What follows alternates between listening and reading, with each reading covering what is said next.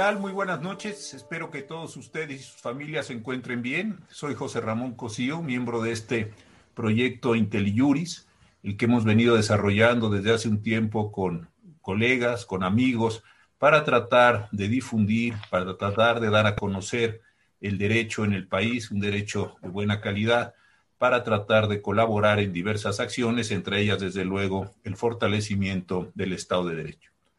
A lo largo del año pasado en IntelliJuris tuvimos una diversidad de seminarios, charlas, eh, discusiones, presentaciones de libros, como la de nuestro querido y recordado amigo Héctor Fitzfierro, y algunas otras actividades que significaron mucho para nosotros y esperamos nosotros que también para ustedes.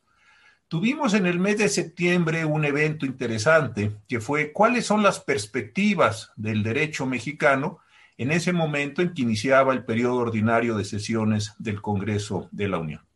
A comienzos de este año, de este complicado año, hemos querido repetir este ejercicio para identificar, claro está que no todas sería prácticamente imposible, pero sí algunas de las principales perspectivas con las que nos vamos a encontrar en nuestro orden jurídico en el año que comienza. Para este motivo, para esta eh, exposición, hemos invitado a personas que para mí les tengo, además de un gran cariño, un gran respeto intelectual, para desarrollar estos temas. Conforme vayan ellos interviniendo, los voy a ir presentando, cuestión que en alguna medida sobra porque son bastante conocidos de todos nosotros en el mundo jurídico, dada su experiencia, su trayectoria y la muy destacada labor que hacen. Vamos a empezar entonces con esta charla, vamos a tener hora y media y estaremos tratando de desarrollar diversos aspectos desde esta perspectiva, como ustedes lo irán bien. En primer lugar, le voy a preguntar al profesor José Roldán Chopa del Centro de Investigación y Docencia Económica del CIDE. ¿Qué piensas, Pepe querido, en un tiempo breve de unos cuantos minutos, que son los grandes retos del derecho administrativo en materia de tu especialidad en el año que comienza. Muy buenas noches, Pepe. ¿Qué tal? Muy buenas noches. Espero me escuchen bien y por supuesto los saludo tanto a mis colegas aquí en la mesa como a quienes están eh, en sus casas y espero que estén bien de salud. Eh, creo que en buena medida la pregunta tiene que ver con el contexto político. Me parece que hay un signo en general que tenemos en, esta, en estos tiempos y que lleva, eh, afortunado o desafortunadamente a mi materia, que le llamaríamos un gobierno en donde hay un signo de administrativización de las cosas. ¿Esto qué significa? Que tenemos un presidente particularmente eh, eh, proactivo que ejerce una serie de acciones por vías a veces no muy ortodoxas, su poder y sus atribuciones, y que por esta vía, por distintas vías administrativas, se está llevando a cabo cambios sustanciales. Em, por ejemplo, en materia de energía, y ahí no quiero invadir el, campo de la maestra Cristina, tiene una particular intención de ir eh, vulnerando, ir socavando incluso reformas constitucionales eh, a través de medidas administrativas empleando los acuerdos o bien otro tipo de cuestiones. Y yo ubicaría como tres bloques grandes, es decir, por una parte, ¿qué es lo que está haciendo en la estructura de la administración? Ahí vemos cuestiones relevantes. Eh, ha anunciado que eh, desaparecerá un buen número de órganos que estima que son innecesarios, que son costosos, que duplican funciones y ahí tendríamos dentro del mismo ámbito de la administración, por ejemplo, órganos desconcentrados, órganos descentralizados, y bueno, probablemente haya iniciativas de, ley para suprimirlos, o bien ciertos actos administrativos con esta misma intención. Dentro de la misma estructura administrativa tendríamos otro, otro rubro de acción, que son las acciones por vía presupuestaria. Recientemente, eh, hoy nos vimos la noticia de que la Secretaría de Marina tiene un presupuesto que alcanza el de varias secretarías de Estado. Entonces hay un ejercicio de militarización y hay un fortalecimiento hacia, eh, hacia esta medida. Yo creo que es una cuestión que marca una tendencia en lo personal me preocupa mucho, pero eso creo que lo veremos. Por otra parte, por supuesto, está lo anunciado y lo que está ocupando en este momento eh, parte de la discusión pública, que son los órganos autónomos de distinto rango, los reguladores, pero también los órganos constitucionales autónomos que no desempeñan funciones eh, regulatorias, eh, tales como el INAI o el INE, y seguramente veremos ahí iniciativas en esta idea de desaparecerlos o bien modificarlos o bien incrementar sus capacidades de influencia, tendríamos ahí que ver. Pero esto yo creo que marca otra tendencia. Y bueno, eh, yo me quedaría con esta parte, eh, marcando la diversidad de, de, rutas posibles y por supuesto aquello que nos ocupará en la discusión pública y jurídica en particular. Muchas gracias, Pepe. Yo creo que esto que dices tú además puede tener un momento de recreación o un momento inclusive de complejidad, dependiendo de cómo quede integrada la Cámara de Diputados en las próximas elecciones, asunto desde el que desde luego platicaremos. Ahora le voy a pedir su intervención a Cristina Massa. Ella es egresada del ITAM, tiene un posgrado en los Estados Unidos, estuvo en la Comisión de Competencia y actualmente es socia de una de las firmas más distinguidas del país, que es González Calvillo y Asociados. Qué gusto que estés aquí, Cristina, de verdad, con el cariño de tantos años.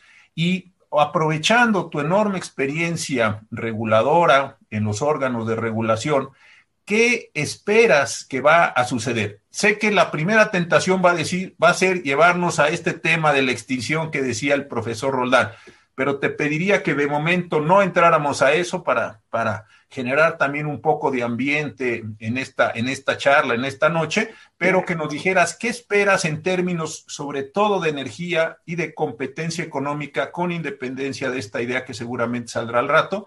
De la, de, de la modificación de los órganos reguladores. Y gracias por estar con nosotros con el cariño de siempre.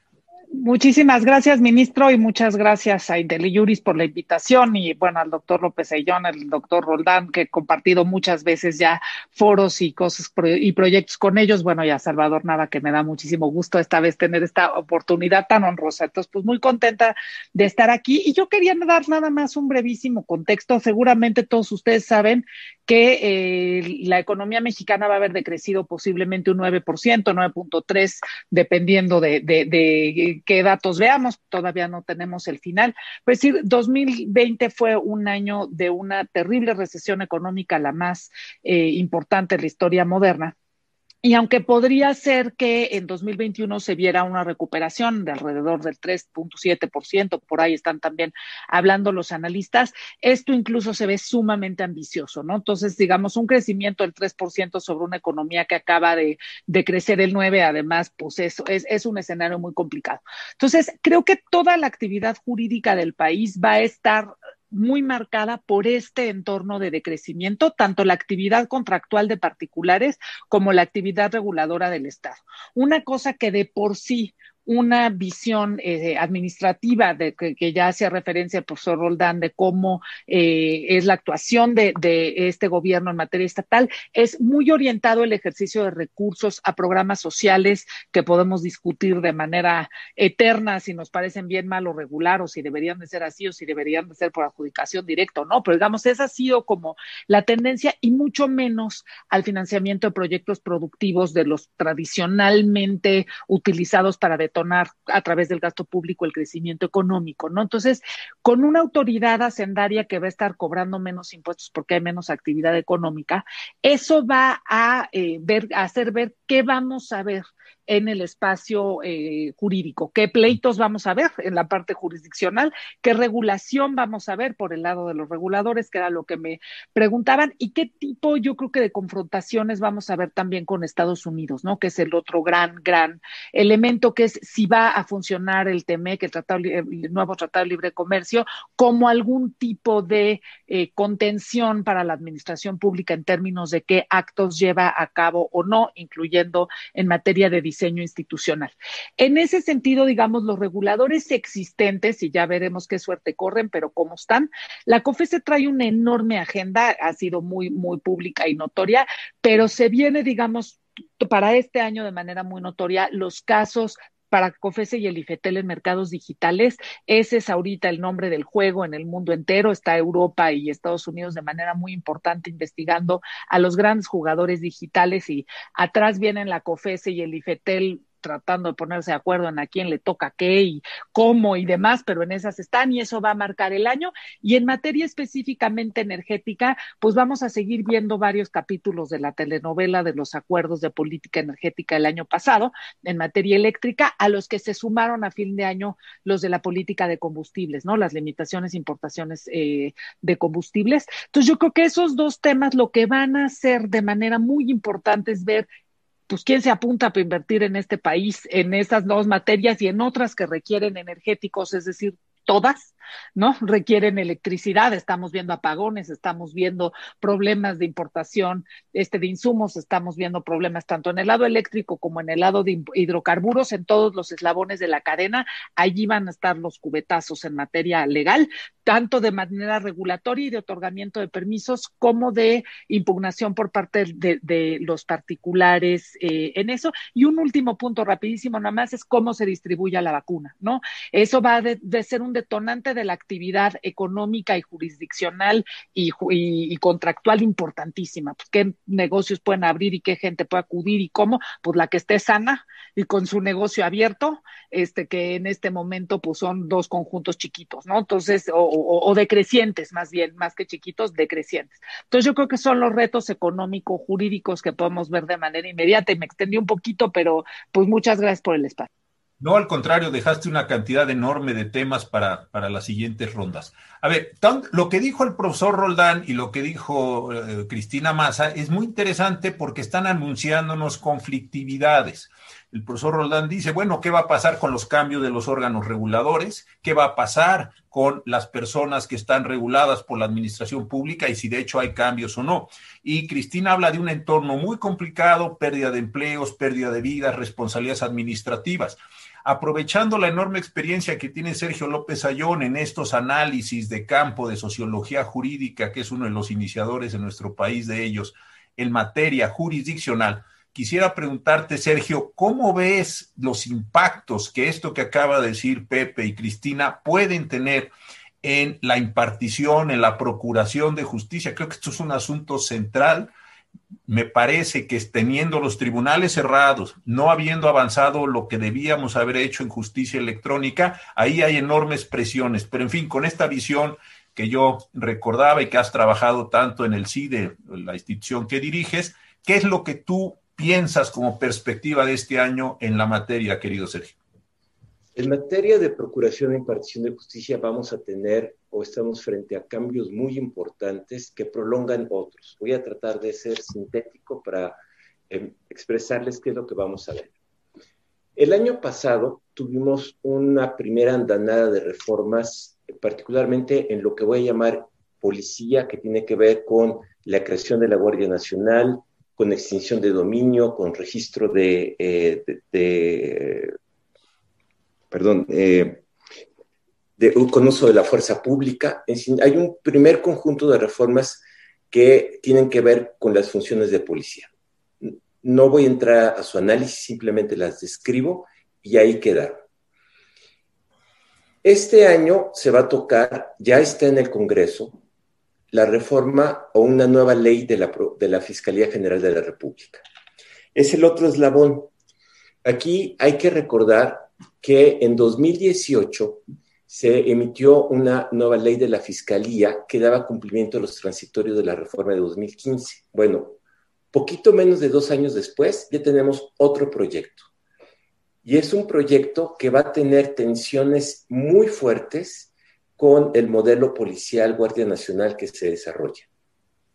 Porque este proyecto de la Procuraduría, el que está ahora en discusión en el Senado, claramente busca subordinar a la acción del Ministerio Público a la Guardia Nacional. Y esto va a ser problemático per se, porque no acaba de delinearse cuál es en el modelo de, investigación y de procuración de justicia, qué hace quién. Esta tensión que veníamos señalando desde hace muchos años se va a, ver muy, muy acentuada eh, en el diseño institucional.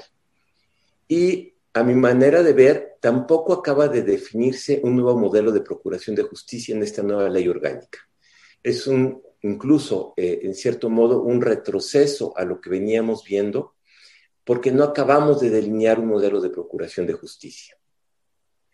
A eso súmenle un proyecto de reforma constitucional y eventualmente legal en materia del el Poder Judicial Federal.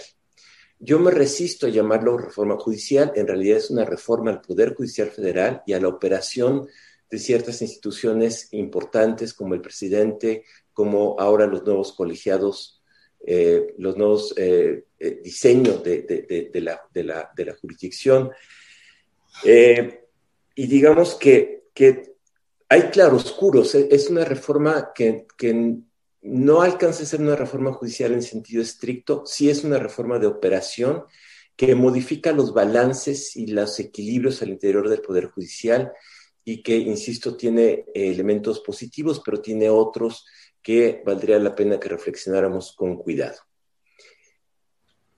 Y al mismo tiempo, como eh, decía el ministro eh, hay un problema de administración de justicia enorme en el país porque la pandemia ha tenido un impacto directo en la impartición de justicia.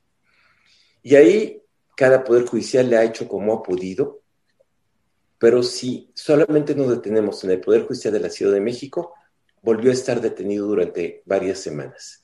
Esto genera un rezago, un retraso muy importante y a pesar de ciertos avances que hemos viendo, eh, mantenemos un, problema de flujo, digamos, de capacidad institucional de los tribunales de dar salida a una conflictividad que por las razones que ya expresó eh, Cristina se va a ver incrementado naturalmente. Entonces, yo diría, en Procuración y Impartición de Justicia tenemos un panorama poco alentador que anuncia conflictos importantes, tanto del diseño institucional como de la operación práctica de las policías, de las procuradurías, de los poderes judiciales. Y no se ha tocado para nada una parte muy importante del eslabón, que es el eslabón de los sistemas penitenciarios. Ese sigue siendo tierra de nadie y sigue siendo un eh, de los grandísimos agravios que tiene el Estado de Derecho de México por las condiciones en las que está operando el sistema penitenciario.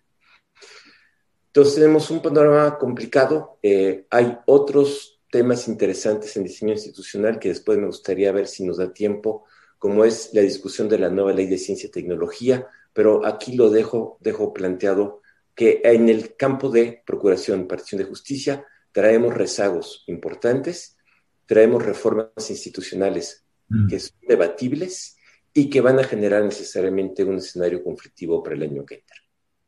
No, completamente de acuerdo. Y me gustaría, Sergio, para la segunda ronda, así como lo platicaba con Cristina, que pudiéramos ver esto que, has mencionado. No solo son los rezagos históricos, son todas las conflictividades que está generando COVID y eh, cómo esas eh, eh, conflictividades no se van a poder procesar adecuadamente en el actual sistema de justicia. Pero eso, si quieres, lo dejamos para después.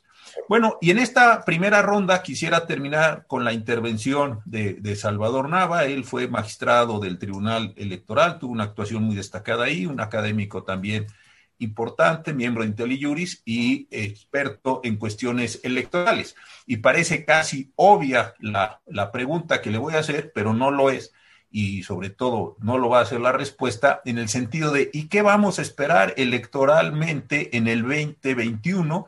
El año en el que se nos dice que es la elección más grande, donde no van a poder los funcionarios electorales salir con la flexibilidad de otros años, vamos a tener que hacer modificaciones de casillas, tenemos una serie de elementos muy críticos, en fin. Salvador, ¿cuál es tu primera impresión sobre las perspectivas jurídico-electorales para este año? Bienvenido y muchísimas gracias por estar aquí.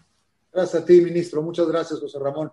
Cristina, Pepe, Sergio, un placer y un honor estar con, ustedes. Lo, centras muy bien, José Ramón. Tenemos la elección más grande de la historia y conforme han ido creciendo nuestras elecciones, lo que es algo natural con el crecimiento demográfico, digamos, ha ido creciendo también el nivel de conflictividad. En el periodo que estuve yo en la sala superior resolvimos 60 mil asuntos.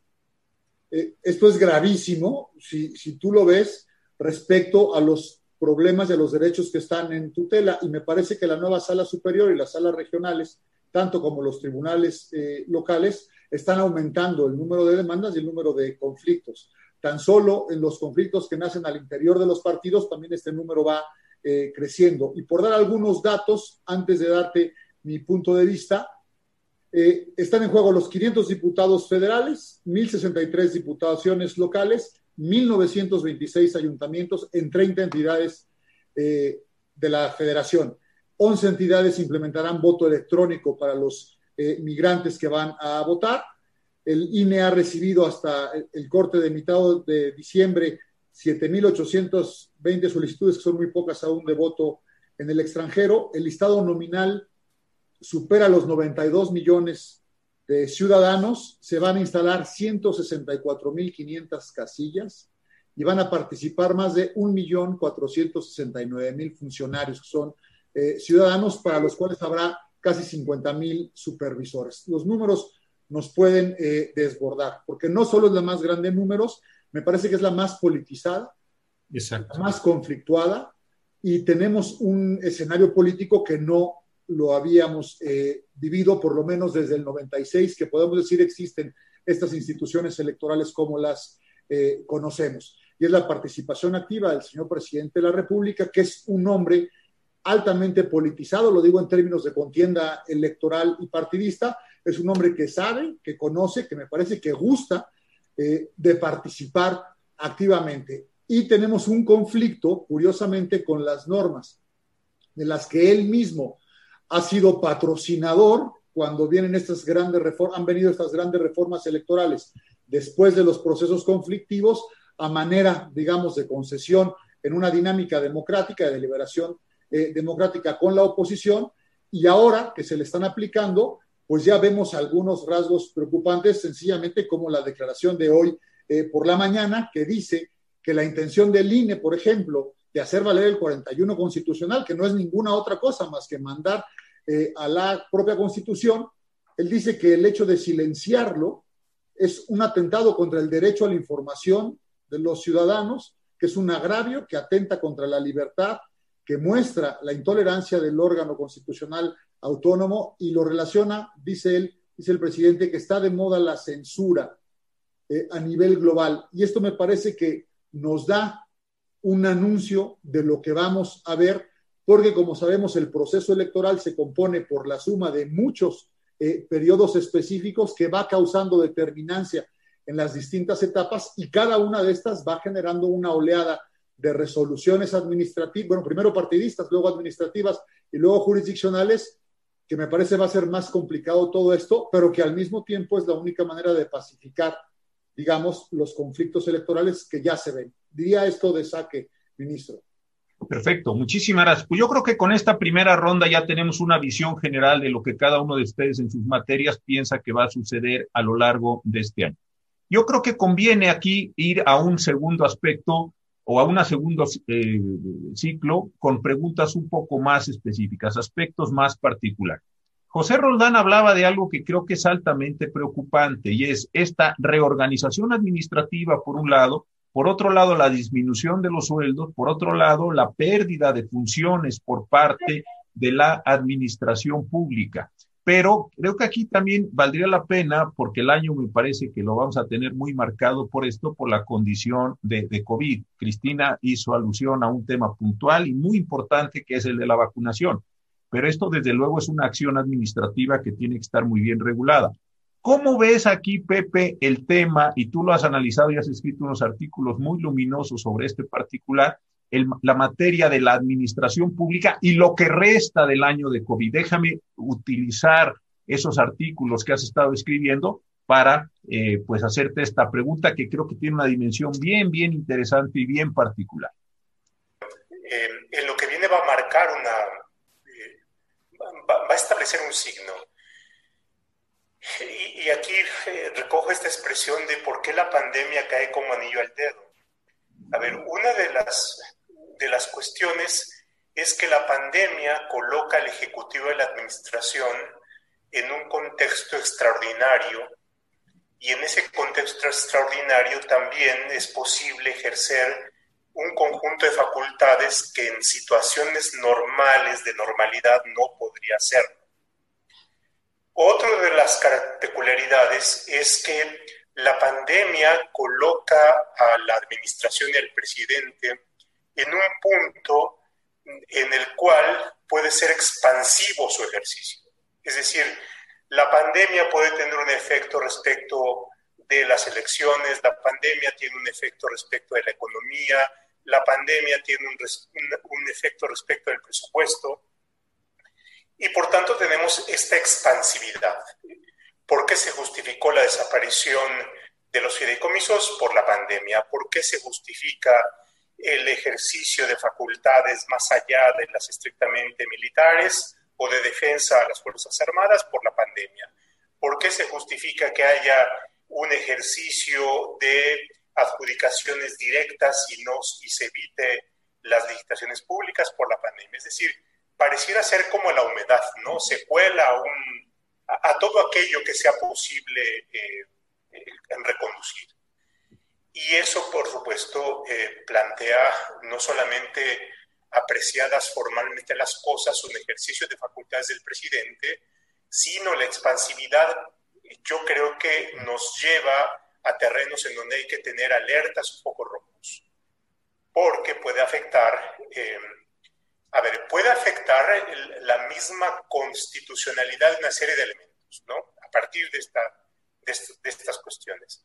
La otra cuestión es que eh, la expansividad eh, pone en peligro cuestiones que a mí me parece que son logros democráticos. Es decir, y aquí entonces hay fantasmas que también se, se usan. El fantasma del neoliberalismo, que es, un, que, que, es un fantasma, que es un hombre de paja que se usa para todas las cosas, pero que está poniendo en jaque cuestiones tales como el régimen de transparencia y acceso a la información, que me parece que es un logro democrático.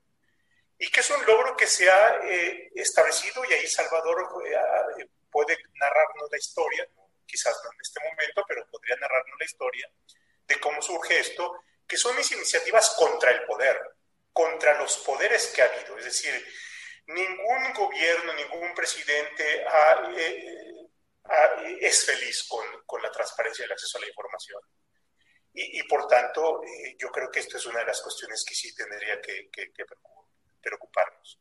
No, es muy, muy, bien, porque como tú lo dices, si la administración pública depende del presidente y el presidente puede reconfigurar la administración, puede esta administración resultar al final del año algo completamente diferenciado. Yo creo que este es un punto muy interesante de las perspectivas que quienes nos están viendo, estoy leyendo los chats, muchas de las personas están en el mundo jurídico, gracias por acompañarnos, desde luego van a tener que ir pensando en las reacciones que a su vez tomarán frente a los actos de la administración, no solo la federal, también la local, la municipal, etcétera, para efectos de eh, eh, presentarse. Y, tú, Cristina, abriste un tema que, pues, ahora sí que tú lo abriste. Este, ¿quién te manda a hablar de ese tema? Pero eh, lo dijiste muy interesantemente, que son dos cuestiones. Hablabas de energía y competencia económica, pero en el contexto del cambio de poderes en los Estados Unidos, de un TEMEC que se firmó y que ha tenido poco desarrollo, que los demócratas tienen mayoría en ambas cámaras y desde luego en la presidencia de los Estados Unidos. Sí, sí, creo que viene un ciclo histórico muy diferente al que hemos vivido en materia de TEMEC y la presencia que desde los Estados Unidos vamos a tener respecto a inversiones, a, migración, a energía, a competencia económica. Tú, eh, con toda la información que, que recabas y que ya hiciste gala de ella hace un momento, ¿Qué piensas que como efectos jurídicos, no políticos, económicos, efectos jurídicos vamos a enfrentar en el país a lo largo de este año con estos cambios a los que me he referido y que tú anunciaste hace un momento? Ah, muchas gracias. Mira, yo creo que una cosa muy interesante ahorita que, decía el profe Roldán, eh, algunas referencias a estos como grandes fantasmas argumentativos que sirven para todos los temas como el neoliberalismo o como eh, algunas de, de estas como fórmulas hechas que han servido para justificar todo tipo de cosas. Se vuelven muy interesantes en el contexto del TEMEC, porque esto sí es de esta administración. La negociación es anterior, evidentemente, y los términos del tratado son anteriores, pero se firmó eh, ya por, por el presidente en, en el mandato, digamos, del presidente López Obrador. Ya tuvieron ellos, digamos, un nivel de promoción de un instrumento de comercio trilateral, pues que ya quisieran muchos neoliberales ver, ¿no? O sea, fueron unos grandes promotores, eh, pelearon por la subsistencia del tratado, empujaron la aceptación de algunas de las condiciones que tradicionalmente habían sido inaceptables para México eh, entre la negociación, y ya es esta administración. Entonces, yo creo que ahorita tratarse de zafar del cumplimiento de este tratado, diciendo que es resultado de los neoliberalistas, del PRIAN, de o cualquier otra cosa, se complica. Y eso me parece que se vuelve relevante en el contexto que hablamos, porque los mecanismos de solución de controversias que prevé el tratado y algunas de las exigencias, incluyendo la de, por ejemplo, tener reguladores independientes en algunas materias, pero simplemente el tener un, un, un mecanismo amplio de protección a la inversión, se va a volver de extrema, extrema importancia en el contexto pues, de muchos actos que han tenido efectos francamente expropiatorios en materia de electricidad y que van en esa misma dirección en materia energética más generalmente, ¿no? De, hidrocarburos, de petrolíferos también. Entonces, eh, todas estas grandes inversiones que estaban en, en eh, proceso de hacerse y algunas ya interconectadas o por interconectarse a la red y demás, pues se hacen parecer el tema del aeropuerto ya verdaderamente una cosa este, completamente menor y, e irrelevante, ¿no? Son unas inversiones de un tamaño y allí sí ya pegándole muy directo a, al corazón de la política de Joe Biden en materia energética, ya no es nomás proteger a las grandes petroleras, son también renovables, son también eh, nuevas tecnologías, son las inversiones en infraestructura física. Entonces, creo que allí converge justamente el tema de competencia en el mercado energético, que hubo una reforma de muy amplio aliento para proteger tanto en forma institucional como legal y regulatoria, al que ha venido un lento pero muy constante embate, tanto del lado, eh, digamos, de los actos administrativos como de las instituciones y las reglas del juego. Y creo que aquí sí, digamos, el amparo ha funcionado como debiera funcionar, al menos como control de legalidad más allá del resto de los recursos eh, constitucionales y administrativos que han interpuesto eh, la propia COFESE, eh, los, los gobiernos de algunos estados, pero digamos el amparo ya no por actos de mera legalidad, pues porque muchos de los actos administrativos y las regulaciones que se han emitido en materia energética y particularmente eléctrica, pues se saltaron desde la pasada por la CONAMER hasta este, la, la, invención de nuevos requisitos, cosas que hacen fáciles la jurisdiccionalidad de estos asuntos ¿no? La accionabilidad. Pero yo creo que de manera más amplia, sí, el tratado se vuelve una especie de aparente red de seguridad que yo creo que empieza, eh, ya allí saliendo un poco el terreno que conozco, pero eh, este acercamiento que no termina por eh, tener ningún signo en contrario entre el presidente Trump y el presidente López Obrador, que se siguen mandando mensajes de amor, ahora ya no por Twitter, pero sí por las vías que, puedan. Eh, y, esta, esta insistencia del presidente López Obrador, digamos, de tener un gran distanciamiento del gobierno de Joe Biden, yo creo que anuncia que no va a ser fácil la implementación de estas nuevas reglas del juego porque son contrarias, a pesar de que las firmó, suscribió y, eh, eh, ratificó, no era pensando en el capítulo energético, sino en otros importantes del Tratado de Libre Comercio. Creo que eso se ve además reflejadísimo en el tema del outsourcing, que estamos viendo eh, también, digamos, un, profundo impacto en la manera de, ver los recursos económicos y materiales y laborales que, que se está metiendo, ¿no? Entonces creo que ahí vamos a ver este, también una, una historia de reguladores y eh, actos jurisdiccionales de, contrabando y traición este, en, el, en 2021, ¿no? Mucho, mucho, mucho conflicto. No, y, y, y, además dijiste algo que también lo quiero recuperar para las personas que nos están viendo. Yo sé que desde luego tú lo manejas muy bien, pero lo dijiste rápidamente y ojalá después volvamos a esto, sobre todo el tema del arbitraje de inversión, que me parece un asunto central, central de lo que va a haber precisamente porque México quiso celebrar esos tratados internacionales, se subordinó a esos mecanismos y esos mecanismos pues tienen su eficacia, pero eso, eso si quieres regresamos un momento. En la anterior intervención, Sergio, tú trataste más, me parece, el tema de la procuración de justicia, pero otra vez apelo a tu enorme experiencia y a todos los trabajos que has hecho eh, en materia de sociología jurídica, de conflictividad, etcétera.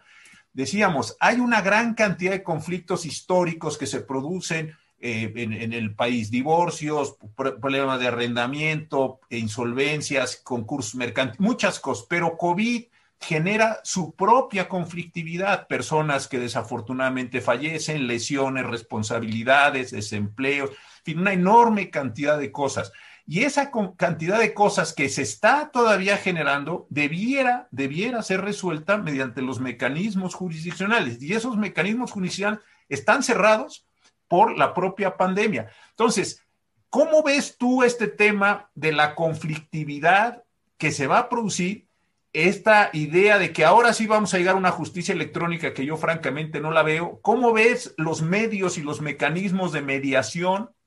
Es decir, ¿Cómo te imaginas en esta parte de imparción de justicia que se va a resolver la vieja, la nueva, la acumulada, la creciente conflictividad que se nos está generando. ¿Va a ser por los mecanismos históricos de la, de, la, de la impartición de justicia o tú estás pensando que el 2021 puede ser una revelación? Porque, y te digo algo que desde luego tú lo sabes, yo lo he leído de, tus libros, es que si no logramos tener esos mecanismos, pues vas teniendo una sociedad crecientemente polarizada, crecientemente conflictiva y con condiciones pues muy, muy difíciles de, sustento, ¿no? Sí, uh, Aquí voy a ser franco, no soy optimista, eh, porque ah, parece haber un, gran desprecio desde hace tiempo, pero acentuado, al entendimiento de la fusión jurisdiccional como un mecanismo para resolver la conflictividad social. Y que esto no sucede a nivel federal, esto sucede sobre todo a nivel de las entidades federativas y el descuido, eh, la falta de presupuestos, eh, la austeridad mal, entendida, la falta de formación en el conjunto de los eh, poderes judiciales de las entidades federativas, ya había venido generando un problema de rezago muy importante y de conflictividad que se empezaba a procesar por vías externas a los tribunales. El fenómeno COVID pues no ha venido más que acentuar este problema. A ver, eh, simplemente pensemos, usemos un número eh, conservador de 300 mil fallecimientos adicionales debidos al COVID. El problema que eso representa en términos de sucesiones, de, propiedad, de eh, registro civil, de conflictividad por tutelas, adopciones, pensiones alimentarias, en fin, hay, hay, un, hay un caudal de problemas que genera el fallecimiento de una persona en condiciones COVID, multiplicado por miles, cientos de miles, en un aparato de justicia que está totalmente cerrado, que sigue procesando por las vías tradicionales y que no fue capaz, a pesar de las mejores intenciones, de reconvertirse a mecanismos alternativos, a dar salidas alternas, a reestructurar la concepción de justicia en el país y darle salida a esta conflictividad. ¿Y por qué es importante, eh, José Ramón? Porque esto se suma a las violencias estructurales que venimos arrastrando desde hace 20 años. Es decir, no es un fenómeno aislado, es un fenómeno que suma a las violencias estructurales que traemos.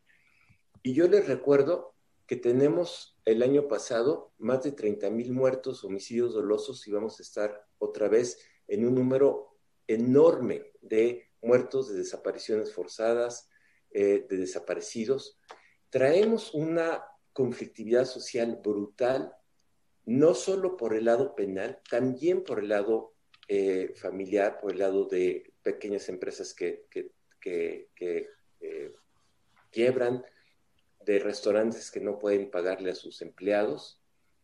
Y nada más voy a añadir una suma en el nuevo modelo laboral que tiene que ver también con el Tratado de, Libre Comercio y digamos una reforma laboral que justamente cayó el año de la pandemia. Entonces, vamos a tener un escenario de conflictividad social donde los mecanismos tradicionales no van a ser capaces, eso lo puedo afirmar con, certeza, no van a ser capaces de procesar la eh, conflictividad. Así como no son capaces de procesar en materia penal el número brutal de homicidios tenemos un grado de impunidad enorme, vamos a tener un grado de impunidad en otras dimensiones de la vida social que son generadores de violencia y que si no atendemos rápidamente nos van a generar una situación de conflictividad muy alta. Y esto súmale al, al a que nos viene un año electoral. Es decir, creo que estamos configurando eh, un escenario de conflictividad muy alto que parecía que el inicio del gobierno de López Obrador lo que daba era salida a esas demandas de justicia, creo que muy, muy eh, razonables, muy entendibles, muy justas en, en el sentido, y que lo que estábamos esperando es un mecanismo de reivindicación para poder conducir toda esa conflictividad social por vías institucionales.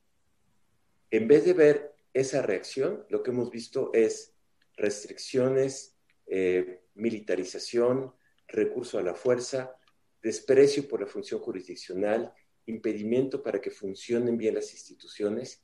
En el entorno de pandemia, ese sí fue un factor externo, pero está presente y lo, y lo está exacerbando, vamos a tener un año muy complicado en términos de conflictividad social y si no tenemos, ah, aquí sí voy a retomar la idea, no la voy a llamar eh, reforma judicial. La apertura de vías institucionales para desarmar los conflictos sociales in situ, en, en los lugares donde se requiere, esto pinta muy mal porque no son las instituciones formales las que nos van a ayudar a resolver este, este, este escenario. Magnífico. Creo que esta idea que cierras al final no lo mencionas, pero mecanismos de mediación, mecanismos de conciliación, otras formas de resolver los conflictos, no necesariamente a través de esos procesos. Yo creo que es una idea central de veras que ojalá que, que quede en la cabeza de muchos de nosotros para, para lo que sigue el año. Y, a ver, Salvador, tú hiciste un análisis muy rápido, pero muy bien hecho sobre qué está pasando en, o qué va a pasar en materia electoral en cuanto a las grandes dimensiones.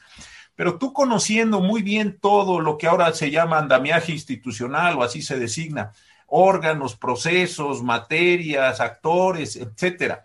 ¿Tú consideras que la presión que va a tener el sistema electoral, tanto en los institutos locales, en el instituto electoral, en los tribunales de toda jerarquía, inclusive en la conducta de los partidos políticos pueden resistir, no que sea no deseable, porque sabemos que es deseable que eso suceda, para eso son las instituciones, pero lo crees factible que puedan resistir todas las enormes presiones que de distintos lugares se van a venir. Hay conflictos al interior de los partidos por designar unas personas y no, ahí tenemos casos que están todos los días en los medios, hay, bueno, una cantidad enorme de, de temas que pues tú mejor que ninguno de nosotros lo conoce. Entonces, ¿Tú crees que está armado este andamiaje para resistir esto o crees que va a haber complejidades a lo largo del próximo año? de este año, perdóname. Creo las dos cosas. Creo que sí está preparado para resistir y creo que va a haber composiciones o puntos de fuga eh, si se siguen presentando algunas eh, circunstancias y características ¿no? que, que estamos viviendo hoy.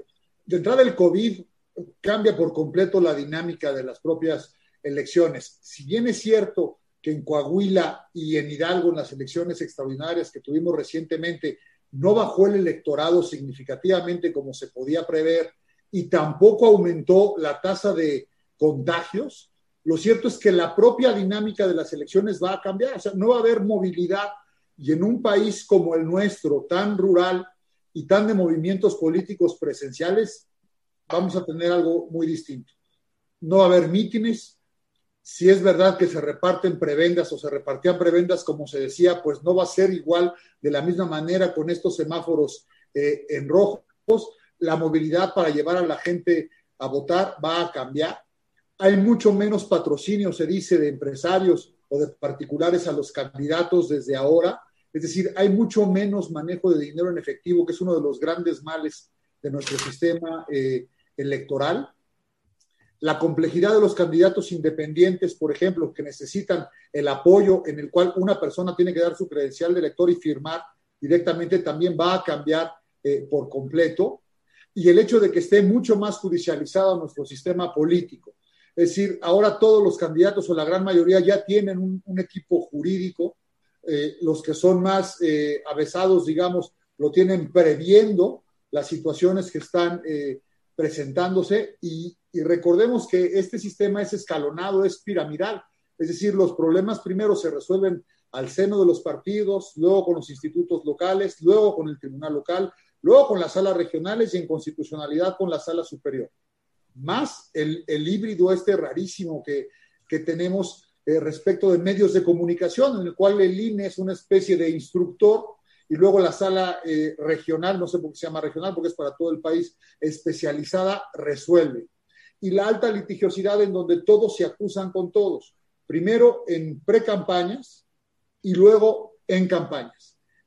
Y, perdón que vuelva a meter el, mismo elemento, pero el presidente de la República, algunos dicen que su propio consejero jurídico, algunos otros eh, elementos políticos de peso, tanto de su partido como de, su gobierno, pues están presionando constantemente a los tribunales y con otro, con otro terrible o mala noticia, eh, evento, con otro asunto, es que el presidente criticando los propios órganos, eh, tanto autónomos como electorales.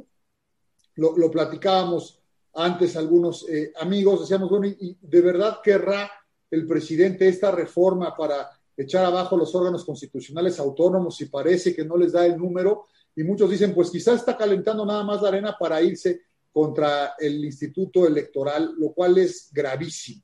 Si yo sí advierto una clara eh, animadversión del titular del Ejecutivo, porque está en los medios, digamos, no es una apreciación personal, es lo que veo reflejado en los medios de comunicación, contra el órgano que administra las elecciones, una, una tensión más allá de lo usual entre el propio Instituto Nacional Electoral y el Tribunal Electoral, que si de por sí es una cuerda tensa la que los une, porque uno revisa las actuaciones del otro. Creo que ahora vemos eh, más descompuesto el tema, las acusaciones a algunos integrantes del Tribunal Electoral, concretamente a su presidente. Es decir, me parece que tiene una arena eh, mucho más complicada y en donde, si se me permite decirlo, las instituciones están a una prueba cada vez más eh, difícil. Sé por qué he estado ahí, que tienen la capacidad para responder no es ninguna gracia porque ese es su cometido constitucional, pero siempre se ha resuelto en tiempo, en forma. El Instituto Nacional Electoral es uno de los órganos más importantes a nivel mundial, el Tribunal Electoral también. En, muchas partes de la comunidad internacional se pide asesoría desde Naciones Unidas, Comisión de Venecia, eh, América Latina, desde luego, para que demos nuestro expertise como autoridades electorales, como el gran legislador electoral que ha sido México, quizás ha exagerado, digamos, porque tiene cosas que, digamos, no resisten un examen de, técnica legislativa, como el artículo 41 de la Constitución, que tiene normas prácticamente reglamentarias, pero que, sin embargo, me permite, parece que permiten a la autoridad resolver de manera concluyente lo que se les está presentando. Claro, la presión es mayor por parte del gobierno y veremos de qué están hechas las autoridades, porque ahí es en donde pueden demostrar que sí resisten como están diciendo. Muchísimas gracias, Salvador. Vamos a esta siguiente ronda. Voy a ir, como ustedes han visto, tratando de subir un poquito el tono para mantener la emoción, la tensión de esta, de esta charla. A ver, eh, esto que voy a decir puede parecer que me estoy saliendo de la administración, pero no, porque la conformación que tiene, desde luego, es la de un órgano administrativo, en tanto constituye o están en las secretarías de Estado.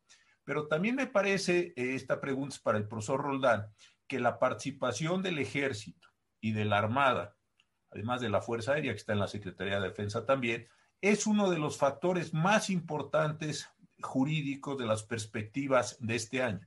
Por un lado es un cuerpo armado, por otro lado están inmersos en una Secretaría de Estado y me parece que la perspectiva para el año 2021 con la reforma que se acaba de publicar antier en el diario oficial y otros muchos elementos, no solo eso, mencionaste tú a la Secretaría de Marina, Pepe, hace un rato, sí me parece que es un factor importantísimo en el desarrollo jurídico para bien y para mal, del país en el 2021. Tú tienes una perspectiva jurídica del ejército, de la armada, de las funciones que están realizando de mucha naturaleza. Tú también las has analizado allá en unos artículos espléndidos en la silla rota que has estado publicando sobre esto. ¿Cuál es tu impresión, cuál es tu perspectiva sobre estas actuaciones a lo largo del año que está comenzando, Pepe? Es una pregunta compleja y quisiera aprovechar un comentario de Germán Fernández, a quien le envío saludos eh, a Germán. Y, la pregunta es, em, nos dice, en el presupuesto de egresos del 21 no hay aumento en el gasto, es decir, en los recursos para las dependencias o las entidades de salud. Por el contrario, hay un decremento en términos reales. ¿Cómo explicamos entonces el que se diga que hay suficiente presupuesto para adquirir vacunas, pero no se ve ese, esa cantidad reflejada en el presupuesto de egresos? Y lo vincula con, con la pregunta de, bueno, ¿qué tiene que ver las Fuerzas Armadas con una cuestión como esta? A ver, eh, estaba pensando en tu, en tu pregunta y yo encuentro varias cuestiones. Que tenemos un problema que a pesar de que hay un ejercicio frondoso de eh, vías administrativas, sin embargo hay un problema de administración.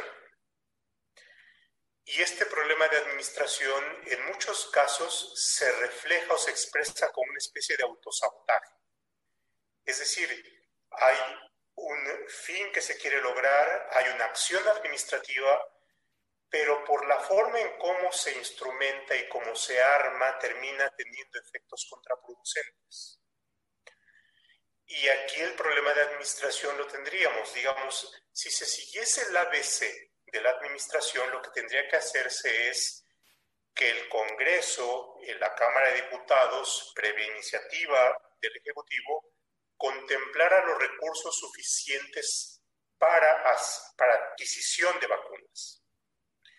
Bueno, pero si no es así, entonces lo que comienza es a improvisarse, a obtener recursos de aquí de allá, y en la medida en que no están establecidos en el presupuesto, entonces es mucho más complicado llevar a cabo su seguimiento y su fiscalización. Y por tanto, si se dice, nos ahorramos tanto dinero en tal, eh, en la adquisición de tal cuestión, el problema es que eso no se puede comprobar porque no se puede seguir si es que no existe una partida, un rubro eh, que pueda ser fiscalizable.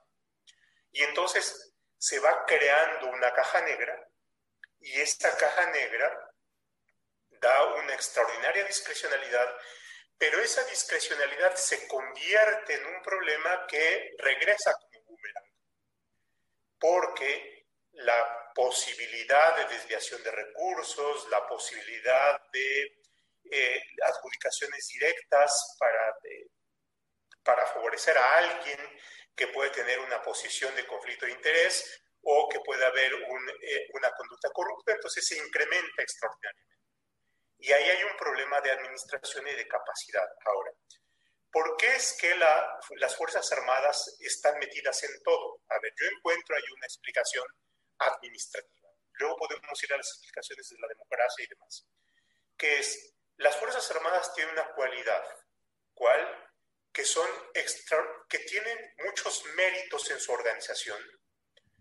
Eh, tienen, digamos, disciplina, y, digamos, tienen profesionalización, lo cual no necesariamente se, se puede encontrar en otras dependencias cuando ha habido cambios totales, cuando ha habido eh, despidos de, la, de los funcionarios de carrera y entonces se ha precarizado la capacidad administrativa de respuesta y es una y por tanto la organización tradicional tiene poca capacidad de respuesta, salvo algunas excepciones una de las excepciones es relaciones exteriores eh, y, podemos encontrar una buena explicación de por qué.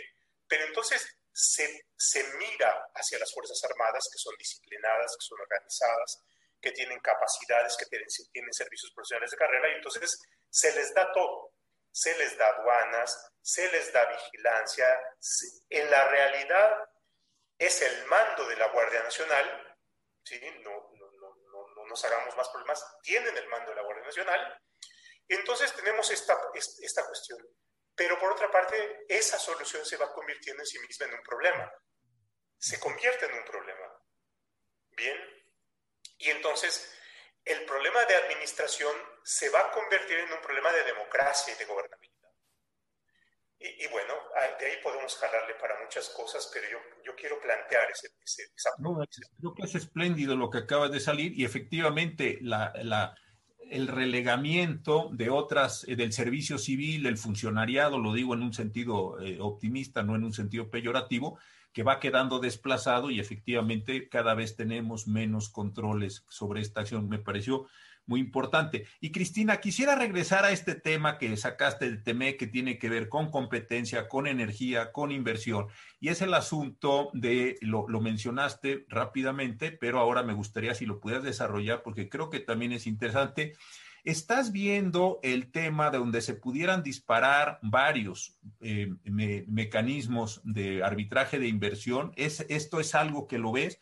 Uno. Y dos, las condiciones que estás viendo, ¿crees que nos van a llevar a una degradación o a una pérdida, inclusive de las calificaciones, de los diversos modos de calificar y de los diversos efectos que se están dando? Esto en tu perspectiva jurídica y, económica, desde luego, para este año, ¿lo ves venir este, ambas, ambas cosas o no, no está en, tu, en el horizonte de lo que tú has estado analizando?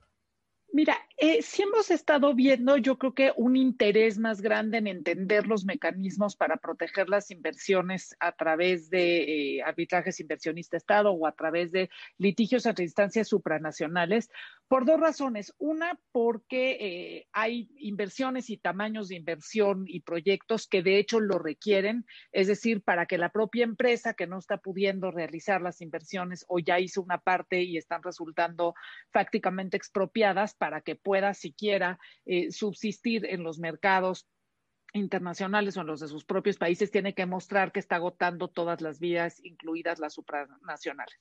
Pero en, en muchos otros casos eh, puede ser que muchos agentes económicos opten por no utilizar este tipo de vías porque implica una confrontación de muy difícil reparación con el gobierno y hay muy pocas empresas que tengan un solo proyecto y un solo asunto en México y que estén dispuestos a quemar las naves e irse en el pleito hasta donde los lleve, este, pues porque muchas empresas están eh, insisto, tienen un portafolio de proyectos y que unos iban avanzando y unos están menos mal. Entonces, digo, yo creo que estos siempre son recursos de última instancia. Uno, porque son carísimos. Dos, porque pueden implicar una confrontación directa, es un litigio contra el Estado mexicano. Entonces, eh, pues que se utilizan con mucha cautela. Pero yo creo que hoy muchísimas empresas están preguntando, oye, ¿cuál es el mecanismo y qué pasaría y cómo se haría y todo lo demás? Entonces, este, yo creo que sí está pasando eso, pero la, la, la confianza que no última instancia se tiene en este mecanismo supranacional, insisto, específicamente en el contexto del Tratado de Libre Comercio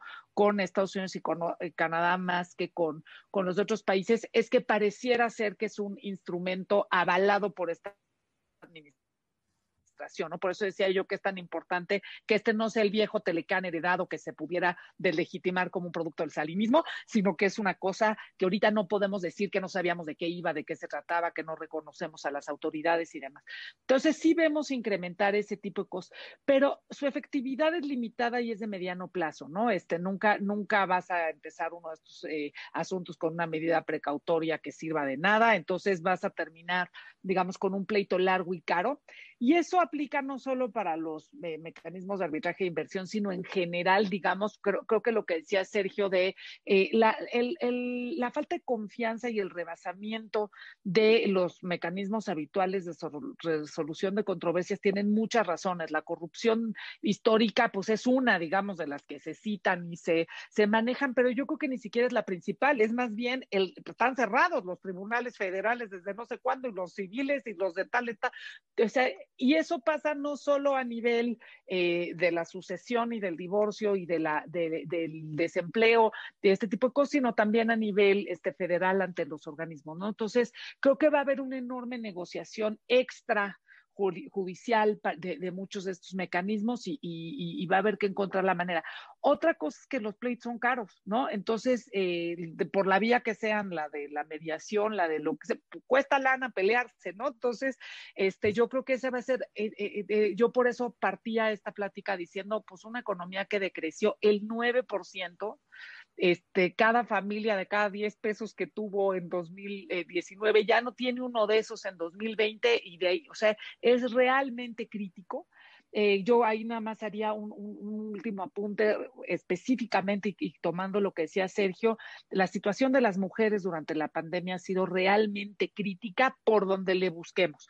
Eh, desde las empresas y países eh, que, están encabezados por mujeres hasta de qué manera han tenido que hacer el trabajo doméstico de enfermería, de maternidad, de todo de manera exorbitante y, y los órganos y los organismos que están allí para la procuración de justicia general, pero también especializada en atención de violencia contra las mujeres, y yo lo veo desde la perspectiva económica, o sea, más allá de la tragedia social que esto implica, que, evidentemente hay muchos de ustedes que saben mucho más de eso y de, la parte de impartición de justicia como, como un fenómeno en sí mismo, es el efecto económico, de cómo estamos perdiendo a las mujeres en la fuerza laboral y cómo estamos perdiendo, eh, estamos utilizando a las mujeres para trabajo no remunerado de una manera que no se mide en el PIB, pero eso se está produciendo. Hay hoy mujeres prestando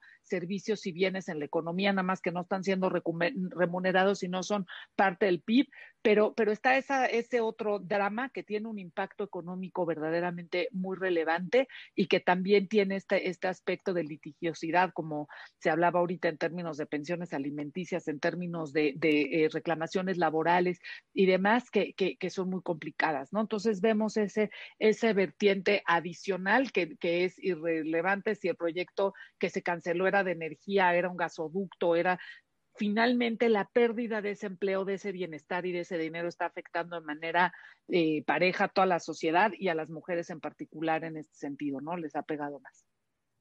Muchas gracias, Cristina. Sergio, para que no eh, digamos, porque nos hemos estado quejando de la libertad de expresión, para que no se diga que en este espacio no se garantiza la misma, ¿Qué eh, piensas en materia de ciencia y tecnología en el año que comienza? Porque hablaste de este tema, otra vez tú lo mencionaste, yo no aviento a nadie así. Eh, tú lo mencionaste, yo simplemente te doy la voz. ¿Qué, ¿Qué piensas que va a pasar? Y esto tiene otra vez que ver con empleo, tiene que ver con desarrollo, tiene que ver con soberanía nacional, muchísimas cosas que tú también eh, conoces. Sergio, por favor. A ver, lo voy a poner lo más sintético el desarrollo futuro del país tiene dos componentes centrales, que es su capacidad de educar y su capacidad de generar conocimiento, de hacer ciencia y de desplegar todo esta, este conocimiento y vincularlo al aparato productivo. Es decir, los países exitosos, pongo el ejemplo de las vacunas. ¿Cuáles fueron los países capaces de desarrollar rápidamente vacunas? Es una asociación público-privada, ningún laboratorio pudo operar sin subsidios gubernamentales muy fuertes, pero un aparato científico que respaldó que en un tiempo récord tuviéramos una vacuna que hoy permitiera abrir un espacio o un horizonte menos dramático en términos del el desarrollo de la pandemia a nivel global. En México venimos desde hace muchos años tratando de desarrollar un modelo de desarrollo científico y tecnológico eh, que siempre ha estado rezagado en términos del de eh, por ciento del PIB que dedicamos a la ciencia y a la tecnología y a la capacidad que tiene el aparato científico de vincularse con el aparato productivo.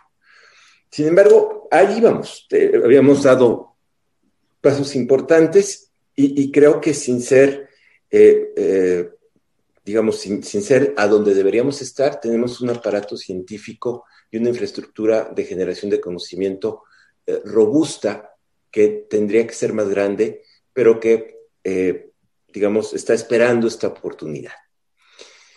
Y básicamente supone entender que el modelo de gobernanza de la ciencia y la tecnología es un modelo que implica la participación de diferentes actores en paridad para ir diseñando las políticas en horizontes que tienen que ser necesariamente de largo y de mediano plazo. porque, eh, digamos, el desarrollo científico no se hace en un mes o en dos meses o en tres meses, es, es un proceso muy largo y que supone la generación de capacidades institucionales humanas eh, muy importantes. Por eso es relevante el diseño de una ley de ciencia y tecnología. Insisto, tenemos una ley que venía de 2002 y que tenía muchos problemas, pero que daba un marco referencial eh, yo creo que bastante sólido.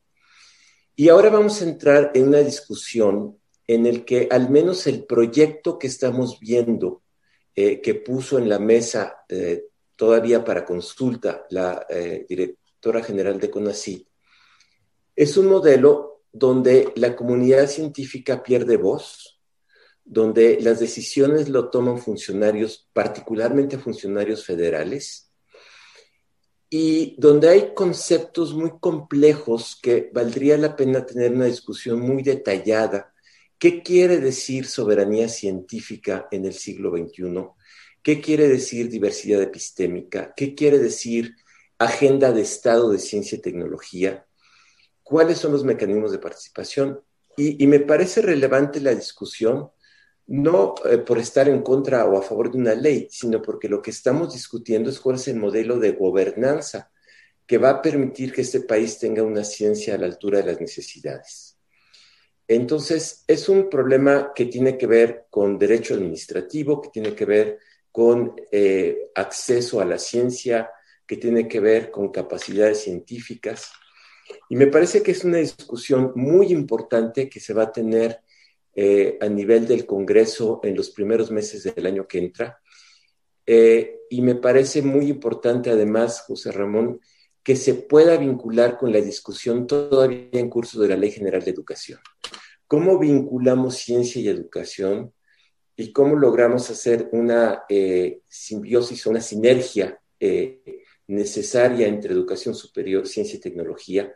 Y no son dos piezas legislativas aisladas, sino que tienen que tener vínculos muy sólidos, eh, muy robustos de eh, integración institucional que permita que este país salga del subdesarrollo científico y podamos pasar a el lugar que necesitamos y que debemos tener como país en el concierto general, digamos, de la ciencia eh, global. Y concluyo con una idea. Estamos a punto de enfrentar una revolución tecnológica de consecuencias enormes que tiene que ver con la digitalización. Ya está, es, una, es, una, es, una, es, un, es un fenómeno que ya lo estamos viviendo y que va a afectar muy rápidamente en los próximos años mercados de trabajo, eh, con consecuencias que no podemos suponer en este momento. Si no entendemos esto y que por lo tanto que tengamos un aparato capaz de reconvertirse a través de la apropiación de tecnología por las empresas, de la digitalización del país, de la infraestructura tecnológica, vamos a tener un serio problema.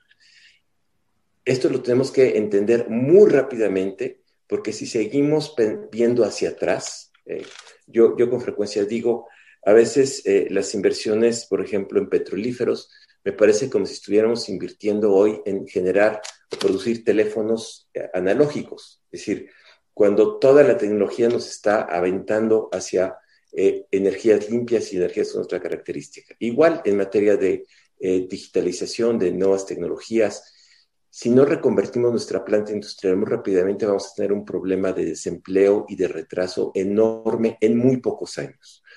Por eso es una discusión que no ve solamente el aliento jurídico, sino ve a la importancia que puede tener un buen diseño institucional, una buena ley de ciencia y tecnología que necesitamos.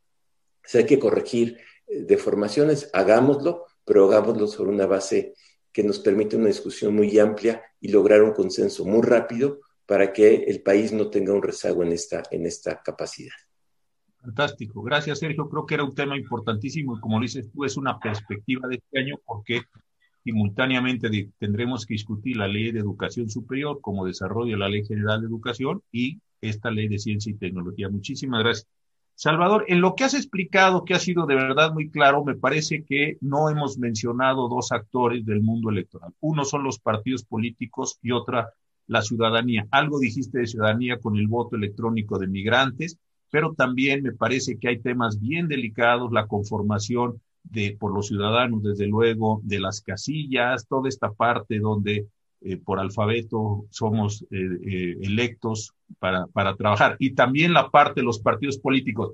En lo que viene en el proceso electoral de este año, ¿qué son los partidos y qué ves de ciudadanos? Creo que también es, es para acabar de completar este círculo que nos has explicado muy bien. Por favor, Salvador. Gracias, ministro. Además, hay otro elemento que me gustaría introducir al tema de los partidos, si me permites, que es el de la reelección consecutiva electoral. Ah, buenísimo. Venga. Que no está regulado porque eh, casi 450 legisladores, no tengo, no me acuerdo el número exacto, eh, presentaron su carta de intención al INE para, quedarse, para poder ser reelectos. Nada más que falta que pasen por el proceso interno de sus propios partidos políticos, que de por sí siempre es controvertido porque recuerden que los partidos políticos eh, nacionales y los locales tienen la misma estructura de nuestra organización eh, federal, local y municipal. Entonces, digamos, y además tienen otras eh, subdivisiones territoriales, digamos, por secciones y por distritos, en donde tenemos una democracia o tienen una organización escalonada que va componiendo la mayor parte de sus decisiones, pero que adolecen, yo me atrevería a decir prácticamente en todo el país, de los mismos vicios que adoleció nuestro sistema político muchos años. Y más o menos ocurre lo mismo en todos los partidos políticos. ¿eh? Creo que ninguno es tan bueno como se describe ni tan malo como lo pinta el de enfrente.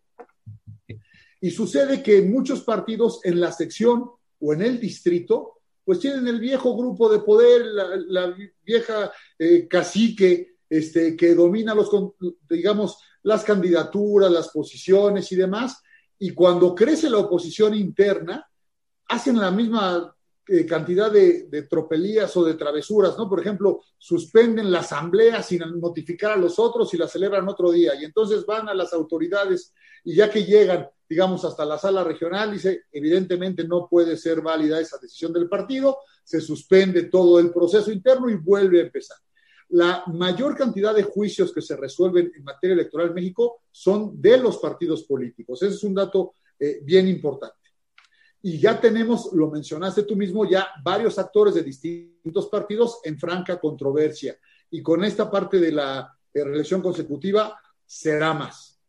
Ahora, sí veo un activismo mayor, no solo de parte del titular del Ejecutivo, sino también de la ciudadanía es decir, es una elección la que viene para el Congreso Federal, creo que la más politizada que hemos tenido de las intermedias.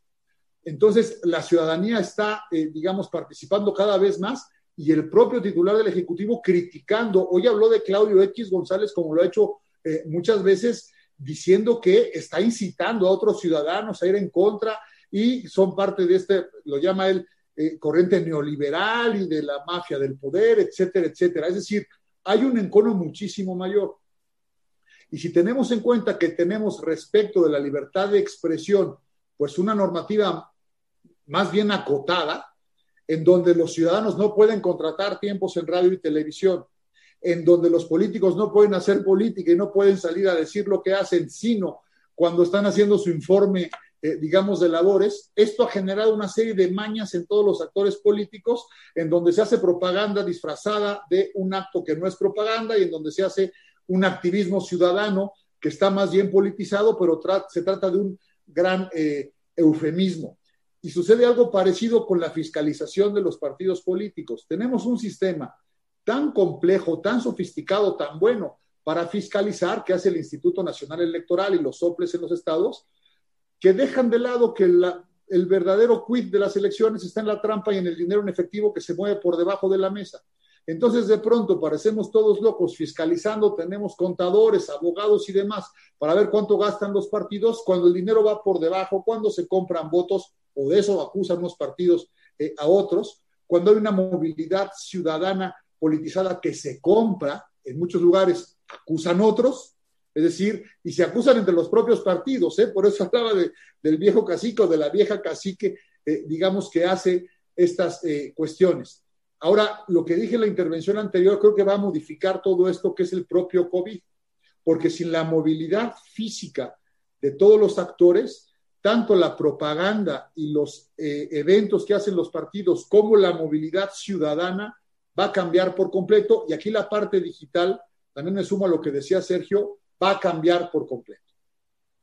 Aunque nos juega chueco, digamos, el algoritmo de las propias redes sociales, en donde nada más polariza, porque pues uno sabe que lee, digamos, lo que le gusta leer o lo que no le gusta leer, pero no, no en el medio no se pueden hacer, digamos, eh, de un punto medio para poder eh, tener un punto de vista más específico. Creo que tendremos una elección por demás interesante. Yo no quiero vaticinar eh, nada porque además las encuestas también nos muestran que tienen una tendencia a fallar, pero sí puedo decir que se van a tratar de ejercer más derechos político-electorales, de hacerlos valer en tribunales, que va a ser una elección altamente controvertida en términos jurisdiccionales eh, también, que se va a romper un, récord de, juicios, tanto intrapartidistas como eh, de los resultados, y que ya empezó esta cadena, ¿no? Y que va a terminar hasta que se declaren válidas las elecciones. O sea, falta todavía mucho camino por, por andar. Nada más pongo un, ejemplo muy breve de lo que está sucediendo con las mañaneras que me preocupa eh, sobremanera. El presidente dice que es un ataque contra él, contra la libertad de expresión y demás. Pongo dos ejemplos que el propio eh, titular del Ejecutivo, antes eh, candidato o, u hombre de partido o de movimiento, hizo. Hubo un evento del presidente Felipe Calderón en un banco, en una convención anual del banco, y coincidió con el proceso electoral. Fue un evento cerrado y el presidente Calderón dio unos números de su administración. Fue un escándalo y lo acusaron porque dijeron que estaba haciendo propaganda de su propio gobierno. Y lo sancionamos con una multa, porque efectivamente, siendo muy puristas, digamos, no lo podía hacer. Seis años después hay un evento del candidato Peña Nieto en Veracruz, en donde el entonces gobernador de Veracruz va en un día hábil a un evento cerrado, en un evento completamente cerrado, y se le sanciona por destinar recursos públicos. Si lo comparan, donde el presidente López Obrador acusó esos eventos, y los denunciaba y decía que era un abuso, una participación del poder sin justificación y demás. Si, si cambiáramos las cosas, si pusiéramos las mañaneras en el gobierno del presidente Calderón o en el gobierno del presidente Peña, sería inconcebible a partir de la propia normativa que el mismo presidente López Obrador empujó desde los partidos eh, que estuvo liderando. Entonces tenemos esta conflictividad de normas y de posturas que hace más interesante, más grave y más preocupante la elección que vamos eh, a vivir. Diría esto por ahora, ministro. Muchísimas gracias. Nos quedan escasos minutos y me gustaría proponerles dos cosas. Va a ser una pregunta común para todos en el orden y les pido que cada uno de ustedes se autorrestrinja en sus tres minutos para que no tenga yo la necesidad de decir algo en este sentido. Tres minutos a cada uno, por favor y sería lo siguiente, ¿cuál es el problema mayor que ven en el ámbito de, los, de lo que hemos venido tratando y cuáles son las alternativas, las soluciones, las posibilidades que también ven para corregirlo, hacer, eh, mejorarlo, eh, tratar de salir adelante de estos temas que han descrito ustedes muy bien en esta perspectiva 2021 en el mundo del derecho. Y empezamos en el mismo orden con el profesor Roldán Chopa. Adelante, Pepe, por favor. Yo creo un problema lo plantearé en términos muy abstractos, pero tiene que ver con eso, es la construcción del Estado de Derecho. Eh, la democracia posibilita que haya diversas eh, formas de entender eh, el Estado, la vida, la sociedad, y por supuesto, quien gana las elecciones tiene esa legitimidad para poder orientar la acción hacia el sentido que, establezca el voto. Pero sin embargo, esto tiene que hacerse constructivamente porque eh, el, derecho es lo que posibilita esa legitimidad, pero también esa certeza eh, que puede estar impregnada de cierto rumbo, y eso es propio de la democracia. Yo creo que eso es lo que se está poniendo en juego. Es decir, hay un discurso de transformación pero hay un discurso de transformación que se está instrumentando por vías que van minando mm, no solamente aquello que se ve como adversario, sino no están construyendo la propia vía. Y me parece que hay una parte importante y simplemente retomaré una parte que, se me quedó ahí. Es el hecho de que se apueste por esto que llamamos militarización también tiene otro efecto que pudiera parecerse como un mérito al inicio, pero que también es un problema. Y es como las Fuerzas Armadas están rodeadas de este fuero, pero también están rodeadas de un conjunto de elementos tales como la secrecía, em, y, hay, más, hay mayor dificultad de poder conocer aquello que hacen, porque siempre está rodeado esto de la seguridad nacional, con una de las excepciones para la publicidad. Em, al darles mayor campo, al darles mayor recursos, entonces también se amplía la caja negra. ¿sí? Pero regreso al, punto, la caja negra tiene su propia venganza y la propia venganza se vuelve en contra de sus, eh, de sus promotores porque, porque hay un empoderamiento de la milicia y son peligrosos los empoderamientos de la milicia. Entonces yo creo que ahí hay un problema y eso lo ubicaría como, como el, el, riesgo y el peligro. Perfecto. Gracias. Eh, Cristina, por favor, la misma pregunta.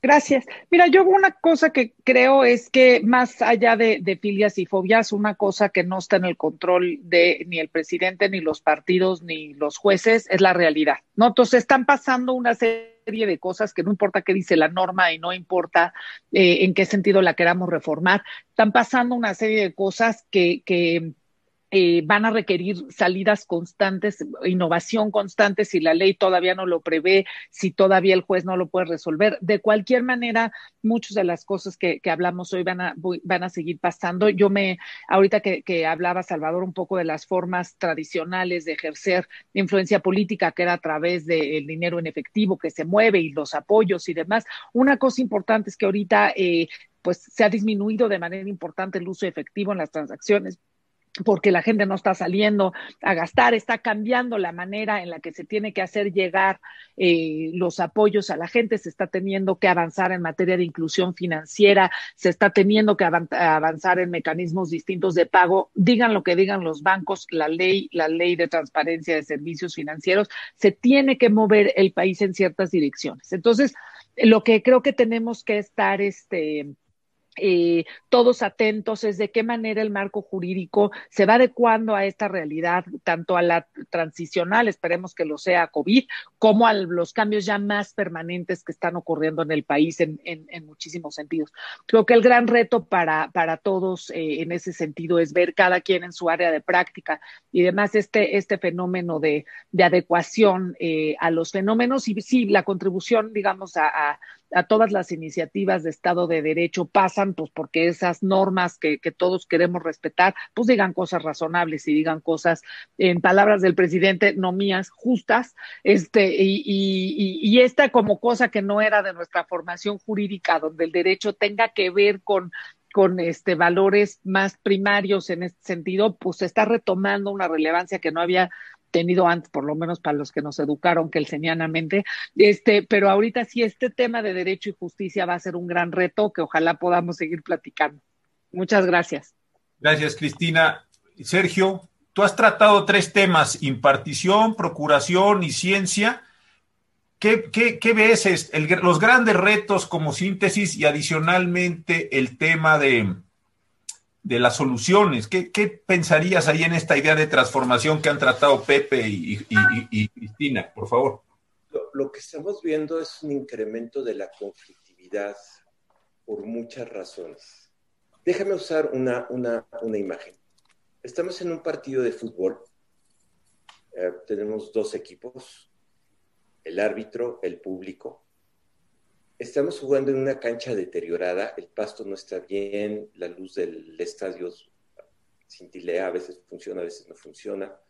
Eh, digamos, las condiciones del juego son difíciles. Y resulta que a turno los equipos que están jugando a veces piden que el árbitro le aplique la regla al contrario cuando la viola, pero cuando ellos la violentan no la siguen y dicen, porque la regla es injusta, y se voltean con el público y le dicen, ¿verdad que la regla es injusta? Y pretenden que el público diga, sí, la regla es injusta, árbitro, ajustate a la justicia cuando es de mi lado, no del lado contrario. A ver, lo que estoy diciendo es que estoy viendo un rompimiento del consenso básico sobre que en escenarios de esta naturaleza es cuando tienes buenas reglas y buenos mecanismos de composición, lo que te disminuye la posibilidad de que ese conflicto se exacerbe. Porque si tú dejas que este, este, este ritmo de deterioro siga, lo que vas a acabar es una gran bronca, lo que vas a acabar en, un, en un gran pleito. Y el juego ya no va a poder desplegarse porque las partes están desconociendo las reglas que se dieron. Y obviamente hay procedimientos y reglas para cambiar las reglas. No se están siguiendo. El Congreso está teniendo una lógica de acción y a veces los tribunales están siguiendo lógicas de decisión que no responden a la lógica propia de las reglas, sino al de la composición material de justicia. A mí me parece que estamos en un momento crítico y que si no somos capaces como sociedad de recomponer el consenso básico, a decir, a lo mejor no nos gustan las reglas, pero sigámosla y, y utilicemos los mecanismos de composición de los conflictos que nos permiten darle salida, vamos a un escenario de una conflictividad que ya estamos viviendo. Aquí, aquí quiero decir, no, no es una especulación. Hoy el contexto de violencia del país es brutal, es bárbaro, ¿no? Ya no lo deterioremos más, pongámosle un alto y dediquémonos a reconstruir estos consensos básicos eh, y pasa por todos, pasa por los partidos políticos, pasa por los funcionarios, pasa también por los ciudadanos. Muchas gracias, Sergio. Finalmente, Salvador, por favor, tus, tus conclusiones sobre estos elementos que hemos venido tratando. Gracias, eh, ministro. Eh, a mí me preocupa el Estado de Derecho. Creo que, perdón si soy muy teórico, pero el Estado constitucional cimienta su estructura en dos pilares fundamentales, o sea, el principio político democrático, o sea, la voluntad del pueblo, pues, y el principio jurídico de supremacía constitucional, que es en donde está la voluntad del pueblo y la autoridad la tiene que hacer cumplir. Estamos muy lejos de eso.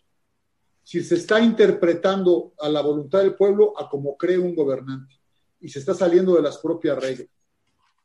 Y además, para que funcione la democracia, creo que la autocontención de quien ejerce el poder es básico.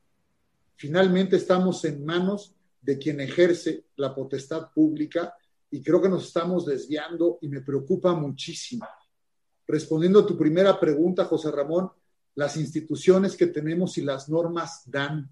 Como decía Cristina, habrá que ver a la realidad, pero por lo pronto, y tenemos una fecha establecida que es el 6 de junio, la contienda electoral, alcanza las normas que tenemos y alcanza el andamiaje y las instituciones que tenemos.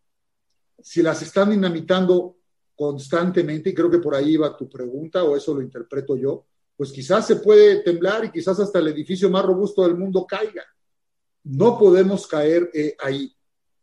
Creo que la perspectiva jurídica que todos advertimos, pues es preocupante, ¿no? Es decir, la, la disociación que hay entre norma y realidad, lo decía eh, Cristina, creo que es evidente en todos los temas que se han eh, tocado.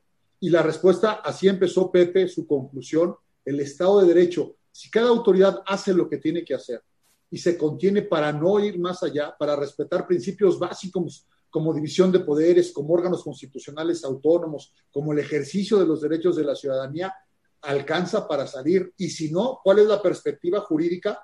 Una alta litigiosidad para tratar de llegar, digamos, de retrotraer las cosas a las posibles violaciones que se puedan dar, porque se están dando otras, como lo estamos eh, viendo. Yo por eso saludo este, este esfuerzo de IntelliJuris y de quienes nos acompañan, porque estamos preocupados por lo mismo. No es inteligencia jurídica para hacer valer nuestras normas que se están diluyendo, o se están erosionando, o se están desobedeciendo, o se están brincando, y eso no puede seguir así. No soy muy eh, optimista por lo que veo, pero creo que tenemos las herramientas para regresar al curso de las cosas. Muchísimas gracias, José Ramón muchas gracias a ustedes. De verdad creo que ha sido una sesión muy importante. No es solo tratar los temas estrictamente técnicos. De eso hemos tenido en IntelliJuris muchos seminarios a lo largo del año pasado, en donde hemos visto, insisto, los aspectos técnicos de la reforma laboral, los aspectos técnicos electorales. Hoy queríamos, eh, y creo que lo logramos con creces, tener esta idea de una perspectiva general, no el tema, esto ahora me voy a referir a los aspectos técnicos, sino poner en contexto el funcionamiento del derecho, el funcionamiento del Estado de Derecho, el funcionamiento de las instituciones, los retos que vamos a tener que enfrentar todos en este muy complejo año por las elecciones, por la pandemia, por la economía, por la globalidad, por el cambio de poderes en los Estados Unidos, por una enorme cantidad factores que están realizando esta presión.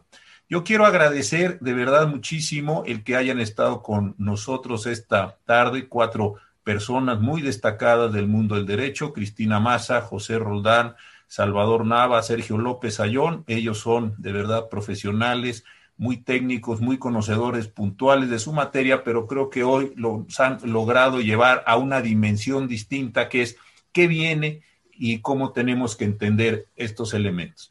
Quienes estamos en IntelliJuris hemos tratado de hacer un esfuerzo eh, personal para divulgar el derecho, para dar a conocer estas posibilidades, para invitar un número muy amplio de personas a compartir sus ideas. Vamos a seguir con este enorme esfuerzo a lo largo de este año, con una diferencia creciente de materias, de productos, de ideas, insisto, tratando de recuperar, tratando de construir, tratando de divulgar la importancia que tiene el derecho para nuestras vidas, para la paz social, para la convivencia, desde luego para enfrentar todas las desigualdades que nuestra sociedad tiene con las mujeres, como decía Cristina, con las personas de escasos recursos, con quienes están resultando afectados de tantas materias. Así es que, pues en este seminario inicial de las perspectivas del año, quiero convocarlos para que estén atentos a todos estos eventos que se van a realizar en este año 21. Insisto, iremos tratando muchos temas de una manera puntual, de una manera ordenada, para generar algo que, en lo que creemos que es la cultura jurídica del país. Les agradezco en primer lugar a las cuatro personalidades que estuvieron hoy aquí en el programa y a todos ustedes el que nos hayan visto. Ojalá sigamos en contacto a lo largo de este año. Muy buenas noches para todos, cuídense mucho ustedes, sus familias, que las cosas están realmente complicadas. Muchas gracias. Muchas gracias a todos, hasta luego. Gracias, hasta luego, cuídense. Gracias.